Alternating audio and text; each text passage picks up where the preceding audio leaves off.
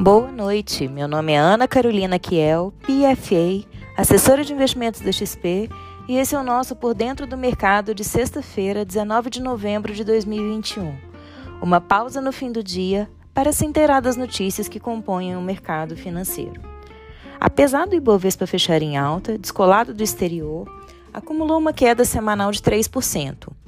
O dia não foi permeado de novidades. No entanto, para os analistas de mercado, houve um certo exagero na precificação negativa da Bolsa Brasileira nos últimos dias e entendem que o movimento de hoje foi uma espécie de recomposição de preços.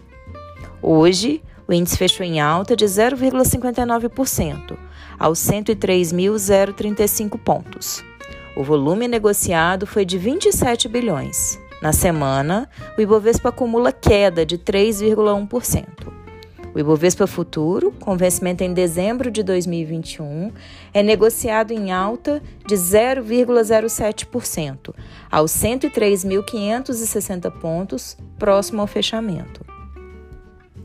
O dólar comercial voltou a subir e encerrou a sexta-feira em alta de 0,7%, a R$ 5,608 na compra e R$ 5,609 na venda.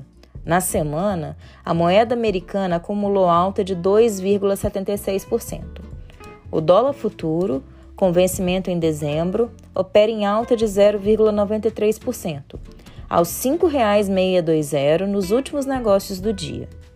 O mercado de juros futuros apresentou queda Desde janeiro 23 caiu para 12,05, desde janeiro 25 recuou para 11,93 e o desde janeiro 27 caiu para 11,74%.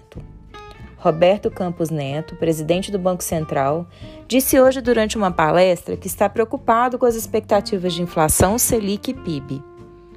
Índice, os índices em Nova York cederam, Dow Jones fechou em queda de 0,75%, o S&P 500 recuou 0,14% e Nasdaq, em contrapartida, subiu 0,4%. Na Europa, o índice Stock 600 fechou em queda de 0,33%, com risco de novos lockdowns. Também foi por esse motivo que os preços do petróleo tiveram maior queda em seis semanas. O barril do Brent, referência para a Petrobras, caiu 3,4%, a 78,46 dólares o barril. O WTI caiu 3,67%, a 76,11 dólares o barril. Hoje é o Dia Internacional do Empreendedorismo Feminino e por isso escolhi uma frase do Lao Tzu para encerrar o podcast. Uma, uma jornada de mil quilômetros precisa começar com um simples passo. Obrigada pela companhia, uma excelente noite, bom final de semana e até segunda.